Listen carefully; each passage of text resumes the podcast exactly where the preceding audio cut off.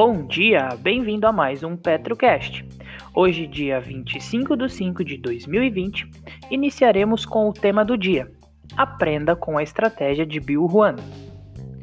Em 1950, William Huan, ou Bill Huan como era conhecido, teve aulas de valor investing com Benjamin Graham e David Dodge na Universidade de Columbia. Apesar de ter se graduado por Harvard, um de seus colegas de classe, de quem virou amigo, era ninguém menos que Warren Buffett. Anos depois, quando Buffett encerrou sua sociedade de investimentos, recomendou aos seus investidores que ainda estivessem interessados nos investimentos em valor que colocassem seu dinheiro sob os cuidados de Juan, que tinha aberto uma firma de investimentos. O veículo de investimentos da empresa de Juan relacionado a Value Investing era o Sequoia Fund, um fundo mútuo criado em 1970. Ao longo de 38 anos, desde a sua fundação, o Sequoia performou acima do SP500, com uma média de 15% ao ano, contra 13% do índice na época. Procurando em preocupado em proteger os retornos de seus investidores, Juan fechou o fundo em 1982. Assim, ninguém poderia mais entrar nele, mas quem já estava dentro poderia aumentar suas posições. Tal restrição permaneceu até 2008. O fundo seguia a filosofia de value investing pelo mesmo, pela mesma abordagem de Buffett, montando posições concentradas em bons negócios que negociavam a valuation atrativos. Esse estilo de investimento era a ponta oposta do espectro de Vale Investing, onde se encontravam investidores como Benjamin Graham e Walter Schultz, que olhavam apenas para a assimetria entre preço e valor sem se preocupar com a qualidade do negócio e as perspectivas de crescimento. O fundo chegou a comprar grandes blocos de ações da Berkshire Hathaway, quando ela era negociada a 100 dólares por ação, contra mais de 250 mil nos dias de hoje.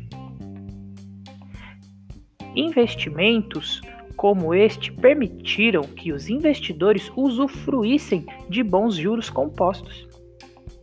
Alguns aspectos considerados por Juan na construção de um portfólio pautado no Value Invest. Consiga valor em todos os lugares possíveis, isto é, diversifique por geografias e setores. Procure um balanço forte. O investimento em valor trata de minimizar o downside. E ter um balanço forte é um ponto crucial para isso. É importante que o acionista verifique a saúde da geração de caixa da empresa, pois apenas assim ele poderá expandir seus negócios, pagar dividendos e recomprar ações. Não tente acertar o timing do mercado. Se você achou um bom investimento baseado em assimetria entre preço e valor, não espere um momento melhor, pois ele pode nunca chegar. Você não sabe o que o mercado fará hoje, amanhã ou daqui dois anos. No entanto, o seu valuation tende a refletir o que virá no futuro. Este deve ser o seu foco. Busque companhias que tenham pouca ou nenhuma dívida, que sejam capazes de se financiar com a própria geração de caixa. Isto é, que não precisam buscar recursos no mercado para financiar o crescimento futuro ou as operações atuais. Essa capacidade é um bom aspecto para ajudar a mitigar os riscos. Saiba a quais características seus investimentos estão expostos, de quais consumidores e empresas ela depende, se ela é essencial para a sociedade. Radar da Petro. As notícias mais relevantes das empresas da Bolsa de Valores brasileira diariamente para você. Aliança Sonai divulga os resultados do seu primeiro trimestre de 2020. A administradora de 39 shopping centers do Brasil apresentou alguns destaques. Desconto de 50% nos aluguéis de março, desconto de 100% em abril, redução de 20% da cobrança dos condomínios em abril e 50% da redução em maio. A companhia traz também algumas iniciativas de inovação, Web Webs e Marketplace. Páginas exclusivas nos Web Webs dos shoppings para promover os canais de venda dos lojistas. Impulsionamento de marketplace do Parque Dom Pedro e da parceria com empresas para acelerar solução omnichannel. Delivery mais drive, mais true e mais pickup. Parceria de entregas, parcerias de entregas com o iFood Log, pontos de drive-thru e pickup nos estacionamentos para vendas realizadas online. Os clientes recebem seus produtos sem sair do carro ou pegar um locker. A companhia chegou a um montante aproximado de 2 bilhões em vendas totais, 9,3% maior do que no mesmo período do ano anterior a empresa registrou um lucro líquido de 103,9 milhões no primeiro trimestre de 2020, uma alta de 82% na comparação com o mesmo período do ano anterior. Os resultados já contemplam uma maior provisão para inadimplência e os descontos concedidos em março de 50% das alugais, uma vez que várias regiões do país passaram a adotar a medida de isolamento social para coibir o avanço do coronavírus registrou também um aumento de 3,6% no EBITDA ajustado, alcançando uma margem de 153,2 milhões contra 147,9 milhões no mesmo período do ano passado. A companhia tem um caixa firme e informou que está preparada para seguir com a demanda dos clientes. A administradora conseguiu reduzir sua dívida líquida e alavancagem. Grendene anuncia a retomada das atividades nas unidades industriais do Ceará. Em atendimento ao decreto estadual número 33.595, de 20 de 5 de 2020, as atividades da companhia nas unidades de Sobral, Crato e Fortaleza serão retomadas de forma parcial, com redução da jornada e salário de 70%. Conforme um acordo firmado com os sindicatos dos empregados de Sobral, Crato e Fortaleza, no período entre 25 do 5 e 31 do 5, os funcionários estarão dispensados do trabalho utilizando o banco de horas, com previsão de retorno ao trabalho no dia 1 do 6. A empresa manterá seus acionistas e o mercado informados sobre qualquer evento relevante sobre o tema. Multiplan retoma as operações em shopping centers do Rio Grande do Sul. A companhia informou que retomará as operações do Barra Shopping Sul nesta sexta-feira, dia 22 do 5, em horário reduzido, do meio-dia às 8 para lojas e de 11 às 9 para operações nos segmentos de alimentação, baseado no Decreto Municipal 20.583.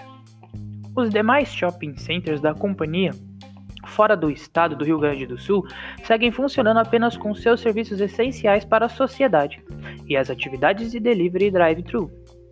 A Multiplan destaca ainda que adotou medidas rígidas de proteção e segurança em seus shopping centers, visando preservar a saúde e o bem-estar de clientes, lojistas, colaboradores e parceiros.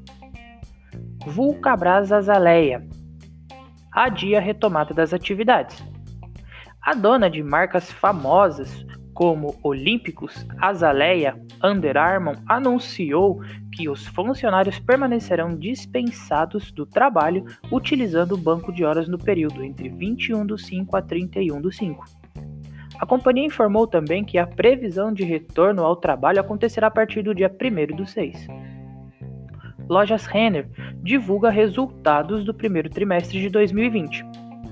A companhia teve um lucro líquido de 10,4 milhões, queda de 93,6% em comparação com, os, com o mesmo período do ano anterior. A empresa apresentou um EBITDA ajustado de 90,3 milhões, uma diminuição de 58,7% em relação ao primeiro trimestre de 2019, impactados pelas vendas menores. Redução na margem do EBITDA total ajustada se estabelecendo em 7,2%. O resultado dos produtos financeiros foi de 20,7 milhões, bem menor do que os 97,7 milhões apresentados no primeiro trimestre de 2019. Endividamento líquido e EBITDA ajustado em torno de 0,43 vezes, bem próximo ao 0,41 do mesmo período do ano anterior. Atacadão. Ratifica valor por ação da JSP o montante bruto de juros sobre capital próprio a ser pago por ação da emissão de emissão da companhia será de 0,0060, não de 0,0061, como foram divulgados anteriormente, mantendo-se o montante total bruto de juros sobre o capital próprio de 12 milhões. A companhia afirmou que permanecem válidas as demais informações sobre a distribuição da JSP constantes no aviso dos acionistas divulgado no 14 do, em 14 de 4 de 2020. Braskem foi aprovada a PD.ca/BAC 12 de 2020, com a recomendação do Comitê de Finanças em Investimentos para autorizar a adequação das de, da deliberação constante da PDK 01 e incrementar o valor máximo da dívida bruta de 7,9 bilhões de dólares. Esse passa a ser o limite para a diretoria contratar empréstimos, financiamentos ou operações de mercado de capitais, no país ou no exterior sem a necessidade de aprovação específica do Conselho de Administração para cada operação. Sabesp tem rating atualizado pela agência FIT. Em nota, o rating da, da Sabesp na moeda local se manteve estável com avaliação do BB. Porém, no tipo de rating IDR, de longo prazo em, moedas, em moeda estrangeira, a companhia teve perspectivas negativas. A FIT prevê que o fluxo de caixa livre da Sabesp será negativo devido a significativos planos de investimento. Isto aliado à considerável exposição cambial da dívida, que limita o rating. A análise também considera o ambiente regulatório da Sabesp ainda em desenvolvimento, o risco híbrido intrínseco ao negócio e o risco político relacionado à sua condição da empresa pública. A perspectiva negativa do IDR em moeda estrangeira segue a revisão da perspectiva do Brasil para negativa. A perspectiva estável do IDR em moeda local e do rating nacional de longo prazo reflete a expectativa da FIT de que o setor de água e saneamento preservará seus sólidos fundamentos. Os volumes faturados pela Sabesp devem variar pouco, enquanto os índices de inadimplência devem aumentar de forma admirável, administrável devido ao coronavírus. Eco Rodovias divulga número da evolução de tráfego durante a pandemia.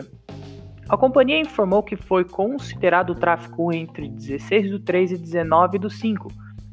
Nesse período, o tráfego de veículos leves e pesados ficou em 48 milhões, uma queda de 22% na comparação com o mesmo período do ano passado. O consolidado do ano até 19 do 5 aponta para um tráfego de 125 milhões, uma queda de 4,8% no seu tráfego. Na Imigrantes, principal rota para o Porto de Santos, a diminuição entre o período avaliado foi de 26,6%. A queda foi ainda maior nas ecopistas, que administra as rodovias Ayrton Senna e Carvalho Pinto, representando uma variação negativa de 45,2%.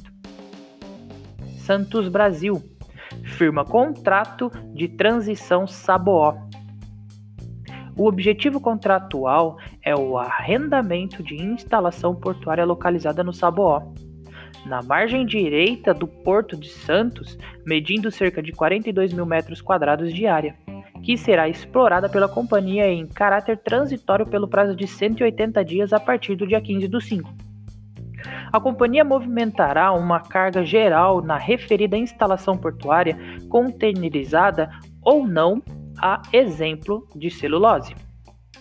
O contrato de transição reforça a presença da companhia no Porto de Santos e a ampliação dos serviços ofertados aos clientes atuais e potenciais. O EG divulga seus resultados do primeiro trimestre. A receita operacional líquida cresce, cresceu 26,7% em comparação ao primeiro trimestre de 2019. Outro destaque foi o EBITDA, que teve crescimento de 34,1% e atingiu 619 milhões de reais. A margem EBITDA cresceu de um ponto atingido, atingindo 16,7%. O ROIC apresentou um crescimento de 2,7 percentual ao ano, em relação ao primeiro trimestre atingido 20,7%. Os investimentos em capex atingiram 123,7 milhões, sendo 54% destinados ao Brasil e 46% e 46% às unidades produtivas no exterior. A companhia apresentou também cerca de 3,4 bilhões de caixa bruto e, mesmo descontando 100% do endividamento, ainda assim a companhia apresenta um caixa líquido de 908 milhões no encerramento do primeiro trimestre de 2020 em comparação ao trimestre de 2019. Bom, o radar da Petro o radar do mercado, o radar da Petro, não constitui recomendação de compra nem de venda das empresas contempladas. Apenas visa abordar as notícias mais recentes das empresas da Bolsa Brasileira.